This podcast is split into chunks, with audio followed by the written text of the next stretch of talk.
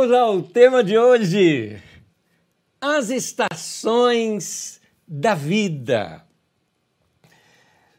Devido à teologia, e entenda que o que é teologia, teologia não é um estudo sobre Deus, porque Deus não se estuda, não é? Deus não cabe dentro de um estudo.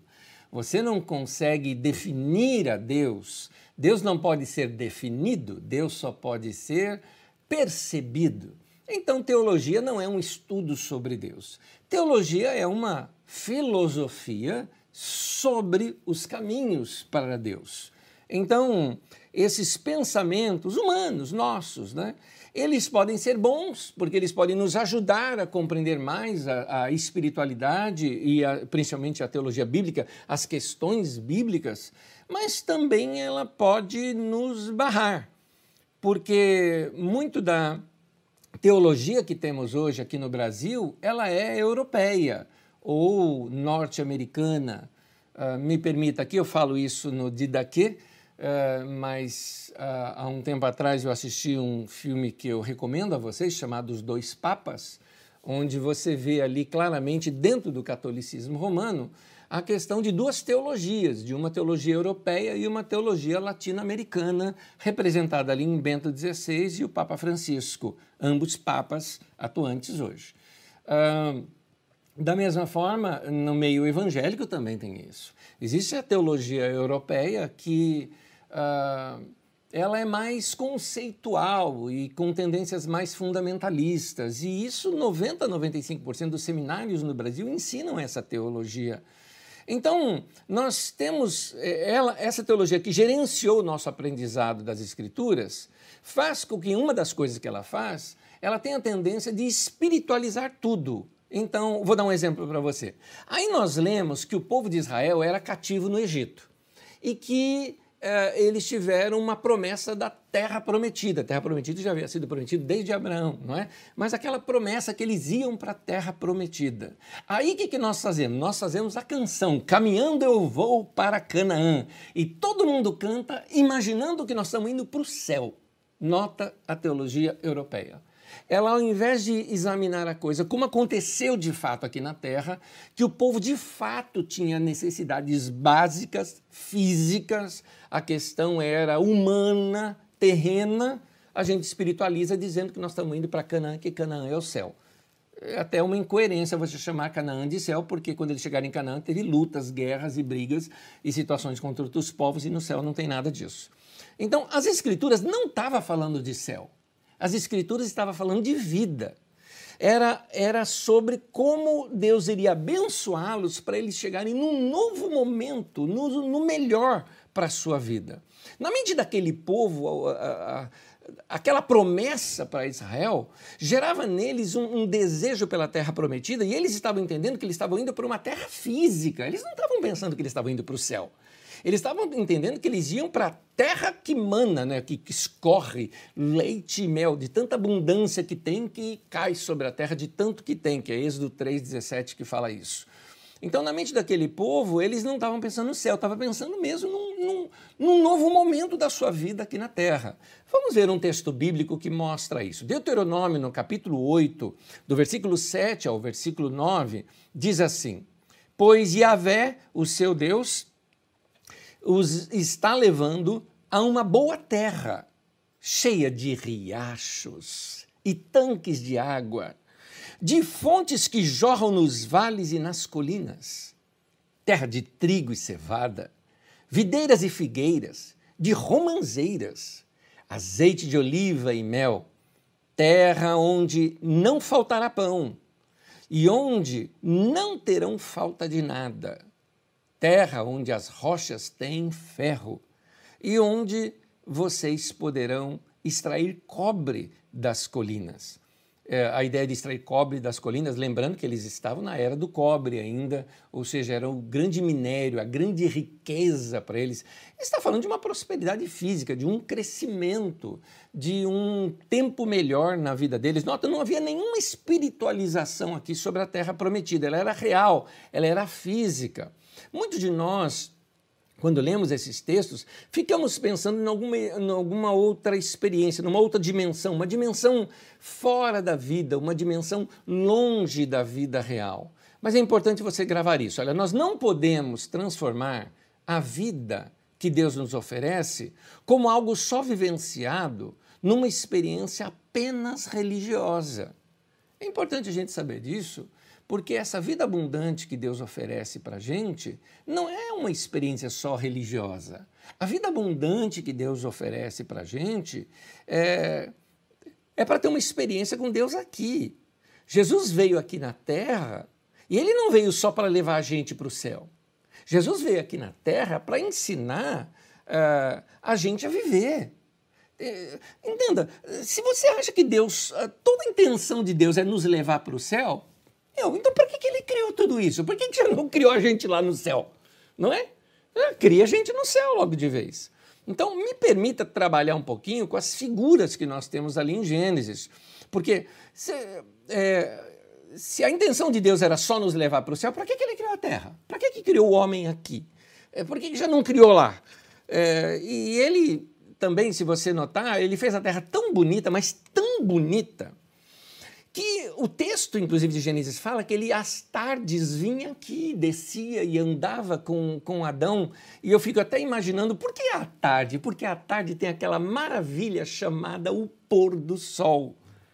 Então, será que Deus não vinha à tarde? Era exatamente para ver o pôr. Eu sei que isso é poético, tá? Mas ver o pôr do sol, será que não era para ver a revoada dos passarinhos?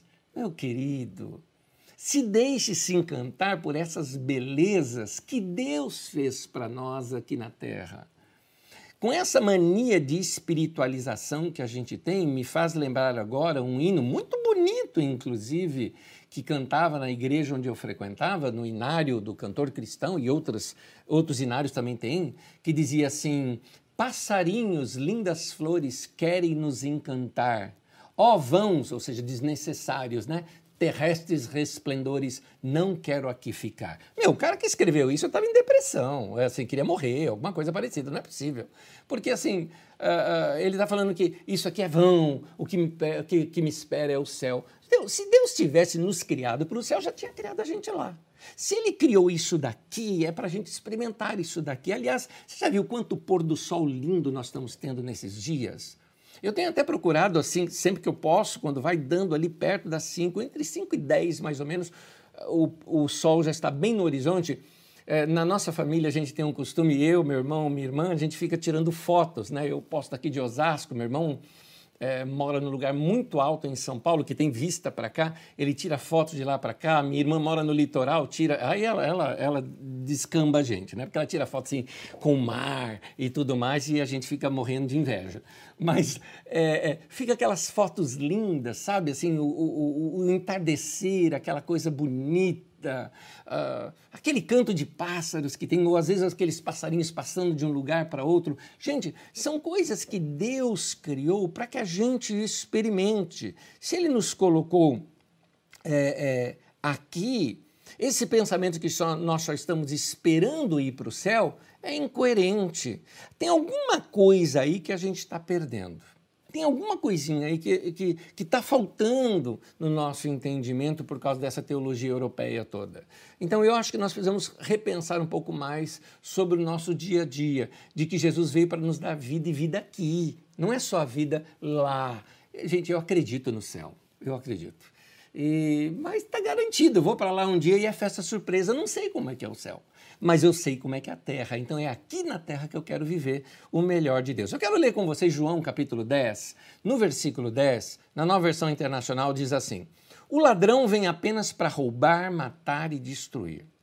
Eu, Jesus, vim para que tenham vida e a tenham plenamente. Primeiramente, aqui nós vamos ver que esse texto ele tem duas frases. E essas duas frases são contrapostas. A primeira frase do texto ele fala: o ladrão vem para matar, roubar e destruir. Quem é o ladrão aí? Talvez você já tenha pensado: o diabo. Não, querido, não é. Nenhuma parte do texto fala que é o diabo.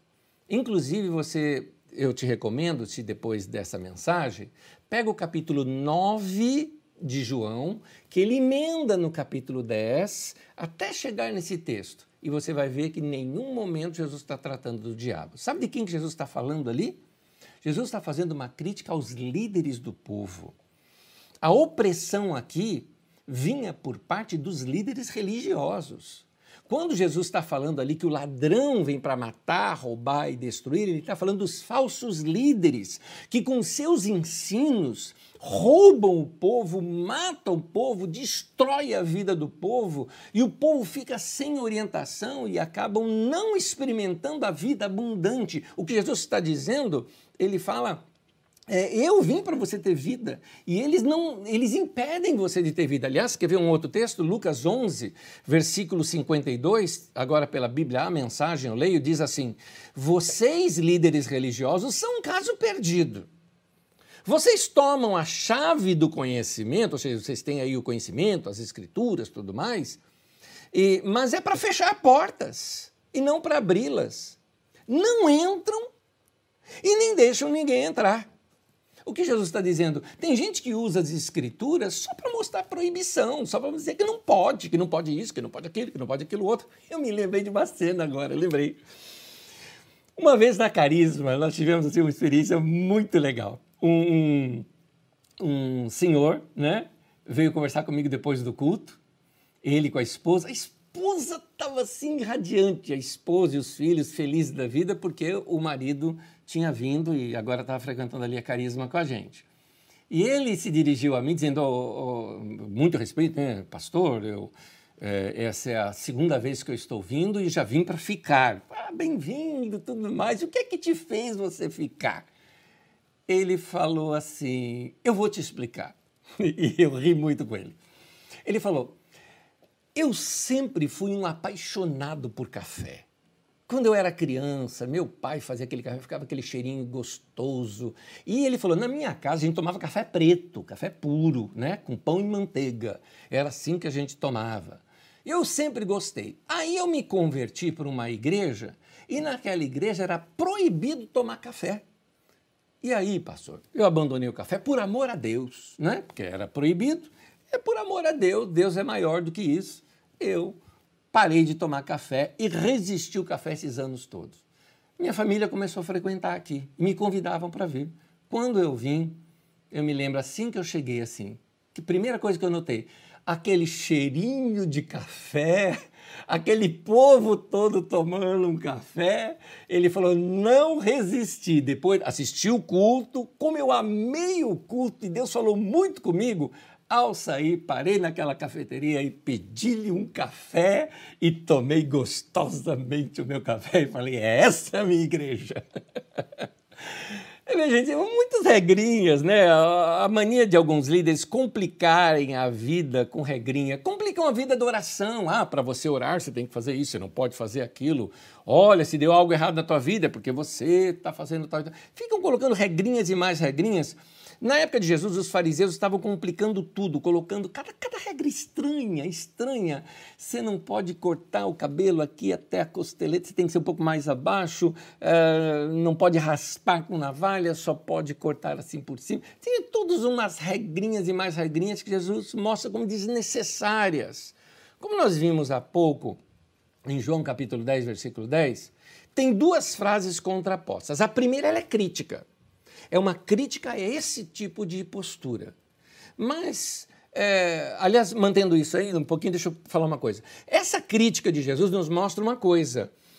É um alerta o seguinte: olha, tem gente que está remando para o lado contrário. Importante você saber disso. Porque os fariseus, eles eram mestres da lei. Eles ensinavam as escrituras. Usavam as mesmas escrituras que Jesus usava mas estavam levando o povo para um lado contrário. Por que é importante você saber isso? Nesse tempo de confinamento, a gente tem aí na internet diversas e diversas mensagens. Assim como nem tudo que reluz é ouro, nem todo mundo que usa as escrituras está remando para o lado certo, querido.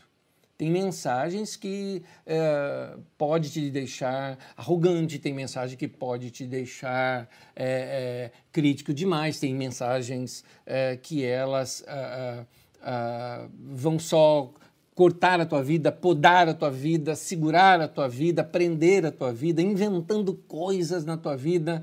Tem mensagens que não é nem bíblica, ela é teoria da conspiração. Pouco tempo atrás eu vi, aliás, se você quiser, você procura na internet isso, tá? Uma igreja muito conhecida aqui em São Paulo, uma vez, uma palestra, uh, uma senhora estava pregando sobre os reptilianos. Reptilianos é uma raça que mora no centro da Terra e que são, sabe, assim, entre anjos e demônios que perturbam a humanidade. Gente, que absurdo essas coisas. Aliás, nem sei de onde que essa pessoa tirou isso, porque não tem nada nas escrituras que dê para dar alguma base sequer sobre isso. Mas está aí, e as pessoas ficam ouvindo essas coisas.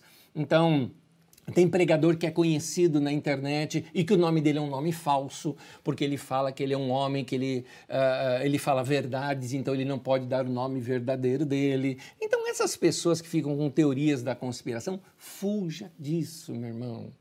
Jesus está falando essas coisas veio para matar, roubar, destruir você, podar você, colocar viseira em você.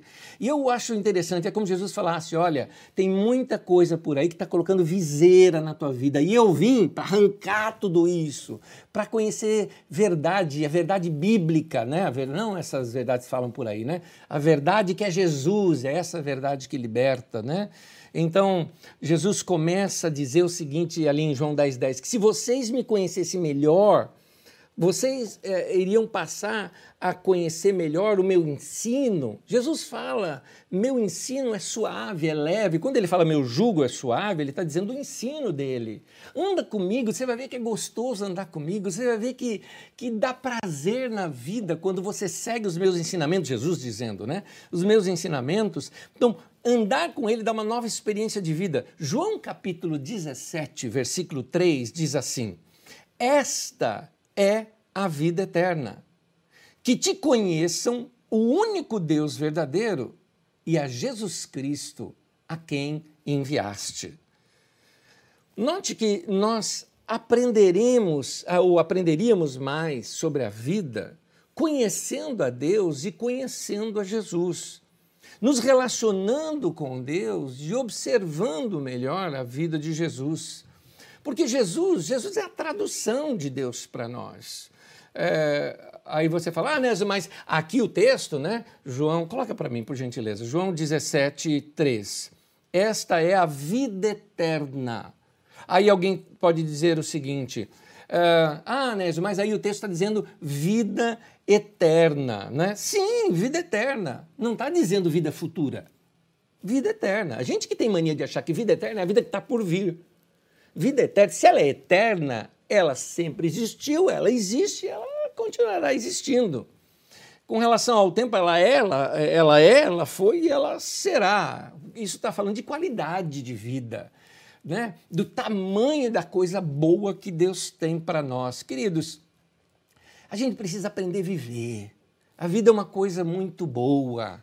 É, é preciso viver e curtir o fato de se estar vivo. Note que eu até destaquei isso para você. Curtir o fato de estar vivo. Que bom que eu estou vivo. Saber que a vida é curta e saber que, se não aproveitar o momento, ele nunca mais se repetirá. É muito importante aprender a viver. É muito importante a gente saber isso. A vida é muito curta, passa rapidinho. Se a gente perde o momento, passa. Por isso que será que não é isso que Jesus estava querendo dizer? Que a gente tem que aprender com as crianças? Porque a criança ela vive o momento. Jesus ensinando, inclusive, sobre a ansiedade, ele ensina algumas coisas, são as coisas que as crianças fazem, né?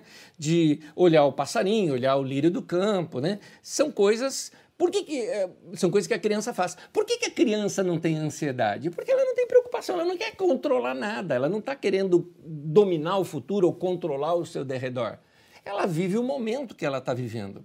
Quando Jesus nos ensina a viver uh, como uma criança, ou a pensar como uma criança, ou a imitar uma criança, esse é o texto, é para nós termos essa vida mais simples, esse olhar até no bom sentido da expressão, esse olhar mais infantil para a vida, onde a gente pode olhar as, as aves do céu, olhar os lírios do campo. É esse olhar da criança para o mundo e para a vida que a gente precisa perceber. A vida ela tem esse caráter imediato, não é? A vida ela não vai vir, a vida já é. A vida eterna é qualidade de vida, é já, é no presente, não é só no futuro. No futuro é também. Ela continua para o futuro. Aliás, é o que diz 1 João. 1 João capítulo 5, versículo 11 e 12, diz assim: E este é o testemunho. Deus já nos deu a vida eterna. E essa vida está em seu Filho. Nota, ele já deu a vida eterna. E essa vida está em seu filho. Então, quem tem o filho tem a vida. Não está dizendo que vai ter. Tem a vida. E quem não tem o filho de Deus não tem a vida eterna. Meu querido, minha querida, dá uma formatada aí na sua vida e instala o modo de Jesus nela. o modo de Jesus é uma vida leve, gostosa, de comunhão com Deus. É uma vida que consegue valorizar as coisas que Deus fez e se relaciona com Deus na criação. É uma vida também de amor e de misericórdia pelas pessoas. Uh, quem ama, ele, ele se deixa vulnerável a sentir o que os outros sentem, ao ponto de sentir a dor de uma viúva, ou de chorar com uma irmã que acabou de perder o irmão, como Jesus o fez. Uh, é ser alguém que se compadece daquele que está, de repente, num aperto financeiro ou está doente. É ser alguém que consegue parar tudo para colocar uma criança no colo, que foi o que Jesus fez. Trouxe uma criança lá no meio de uma reunião com os discípulos, ele para tudo e põe uma criança no colo e usa a criança como exemplo para ensinar para os discípulos.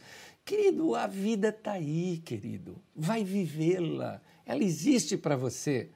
Todo tempo que passamos esperando algo acontecer na vida é tempo perdido que deixamos de viver. Nós temos essa tendência, aliás, essa frase não é minha, essa frase é do Rui. O Rui Luiz Rodrigues, pastor na Carisma, ele falou o seguinte: nós temos a tendência de postergar a vida. Ah, no ano que vem eu vou estudar, ou quando eu tiver dinheiro eu vou fazer isso ou fazer aquilo. Meu querido, pode até ser que no ano que vem você tenha mais dinheiro do que hoje. E com certeza tem uma coisa: você também vai ter menos tempo de vida. Presta atenção nisso. A vida passa muito rápido, a gente não pode desperdiçar os nossos dias da vida. Você não precisa esperar passar a pandemia para começar a viver. Eu sei, nós temos limitações. Esse tempo de pandemia está sendo assim difícil para muita gente. Tem gente que fala, eu não aguento mais. É verdade, eu te entendo. É verdade, mas nós não podemos deixar a vida embora. É, eu não posso simplesmente ir no meu calendário e virar 2020. A 2020 foi o ano que não aconteceu. Não, alguma eu não, não posso perder um ano na minha vida. Minha vida é muito pequena para eu perder um ano dela. Ah, nós temos esse problema, assim, sabe? Tem gente que acha que a vida é só produzir também, que é só trabalho, que é só conquista, é só ganhar mais. É por isso que eles estão em crise nesse tempo. Nesse tempo não dá muito para conquistar, para produzir, para fazer algo. Então a gente acaba se cobrando demais e isso estressa. A vida não é só isso. Aliás, Jesus que disse, né, Lucas 12, versículo 15, na, na nova versão internacional, diz: cuidado a vida de um homem não consiste na quantidade dos seus bens. Querido, a vida ela é mais do que trabalho, a vida é mais do que você produzir. Então a gente precisa aprender a como usar a vida que nós temos nesse momento, com todas as limitações que nós temos por causa da pandemia, mas tem algumas coisas que dá para a gente fazer. É, nós estamos tão viciados em resultado, olha isso, interessante isso também.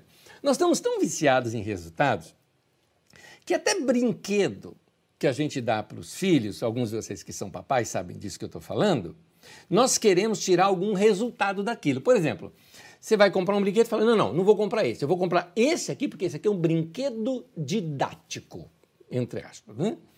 Porque assim o meu filho aprende enquanto brinca. Mas assim, ele não pode ser criança e só brincar? Será que não pode fazer isso?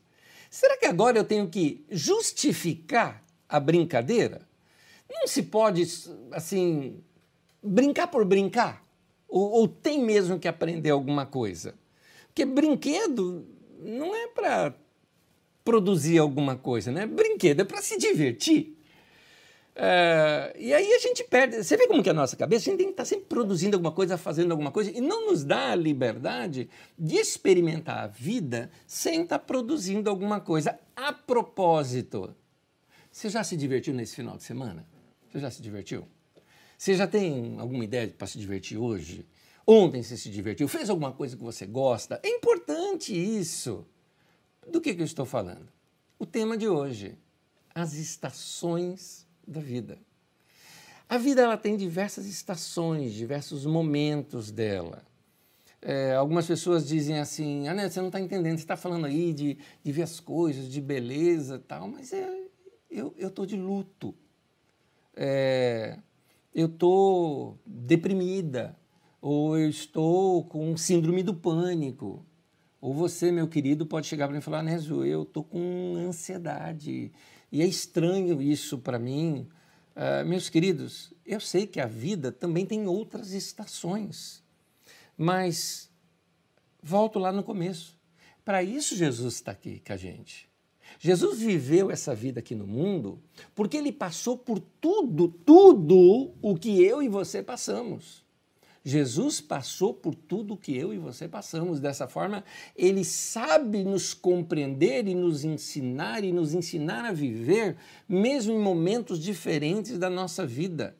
A nossa vida também tem verão, de, de brincadeiras e tudo mais, de praia, mas a nossa vida também tem outono, que as coisas, eh, as, as as uh, folhas começam a cair, o inverno, o frio, o confinamento, a tempestade, a chuva, tem aí o brotar da primavera. A, a, vida tem todas essas estações e Jesus passou por essas estações da vida também, porque ele era gente como a gente. Vamos ver algumas coisas? Por exemplo, Jesus chorou.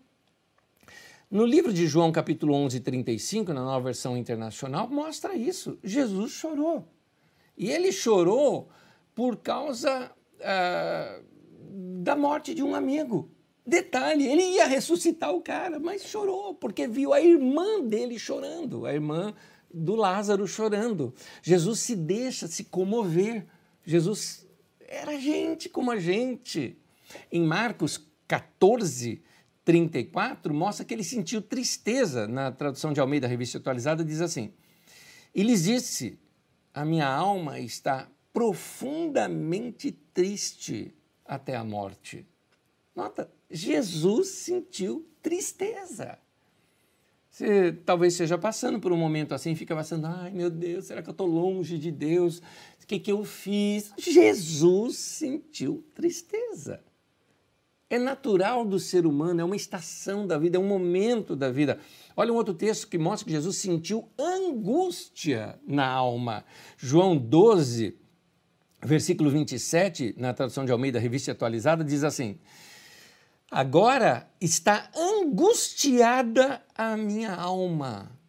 Você que já passou por angústia, você deve saber o que, eu estou falando. Angústia é aquele negócio que você não sabe explicar, não é?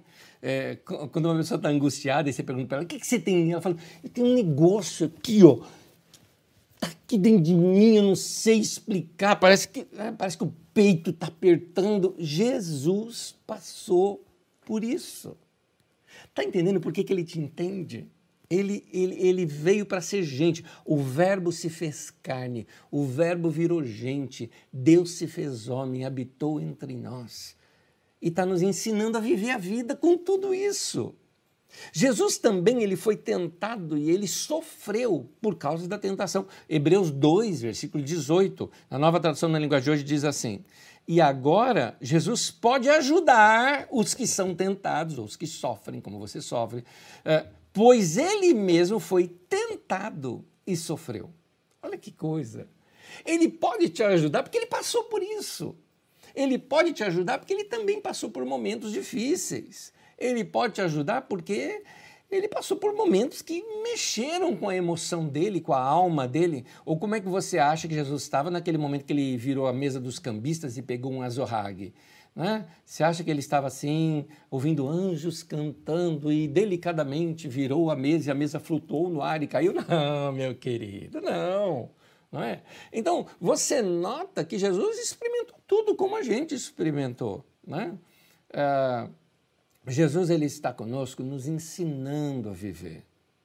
Precisamos aprender a respeitar os momentos que nossa alma esteja passando e compreender as estações da vida. Nós precisamos respeitar os momentos da vida da gente.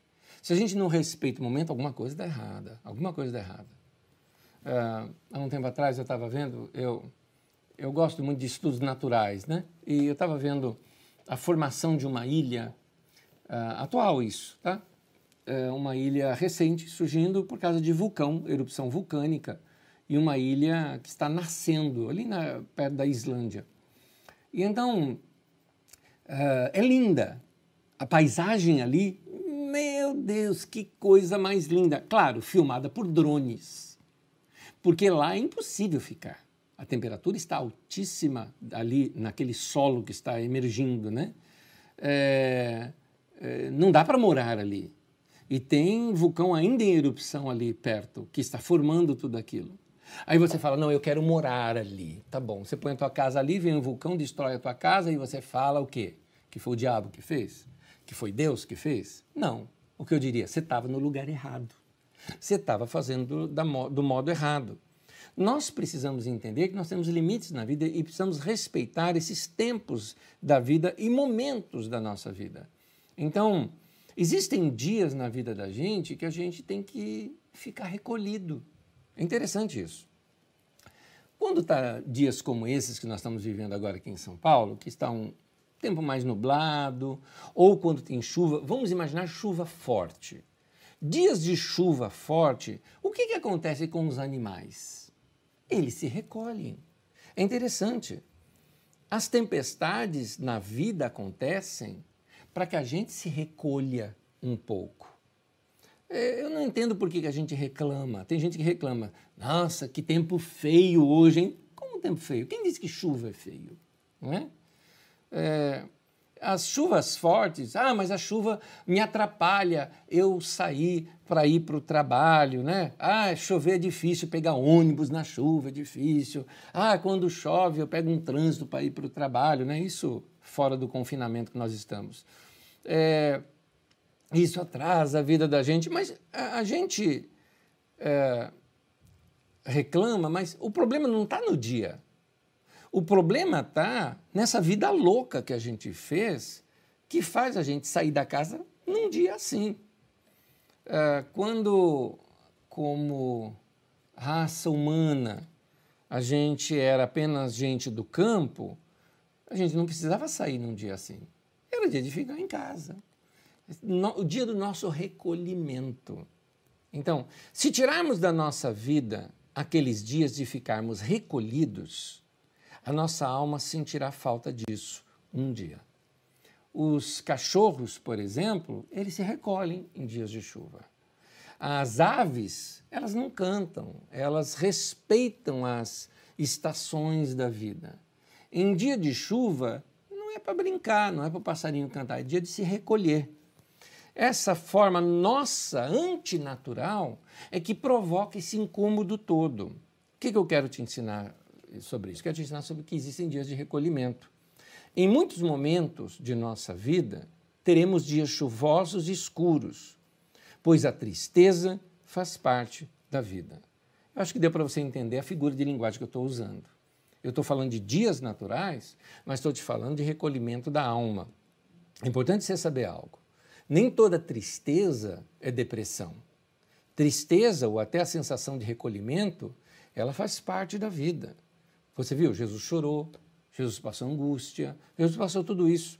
Se você aceitar esses momentos como parte da vida, sem a cobrança de ter que estar alegre. É, às vezes uma pessoa não está legal, ela está de luto, ela está triste, ou ela está num momento apreensivo. e outra pessoa chega assim e fala: Não, vamos lá, é, cabeça para cima, rapaz, vamos lá, abre esse sorriso aí, vamos lá, força esse sorriso, assim, né? Não tem sentido isso, não tem.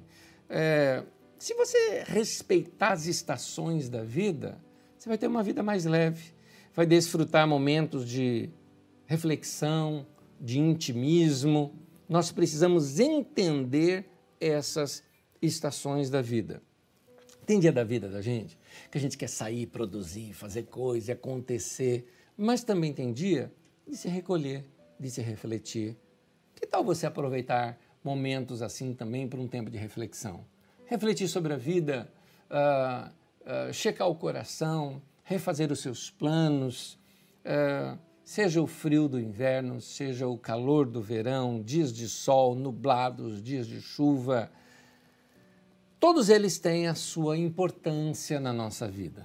Está escrito nas Escrituras, no livro de Gênesis, no capítulo 8, no versículo 22, diz assim: Enquanto durar a terra, não deixará de haver plantio e colheita, frio e calor, verão e inverno, dia e noite. Deus está conosco no sol brilhando, mas Deus também está conosco na noite escura. Deus não cobra a gente de ficar rindo o dia todo. Ele sabe que a nossa vida também precisa de recolhimento da alma.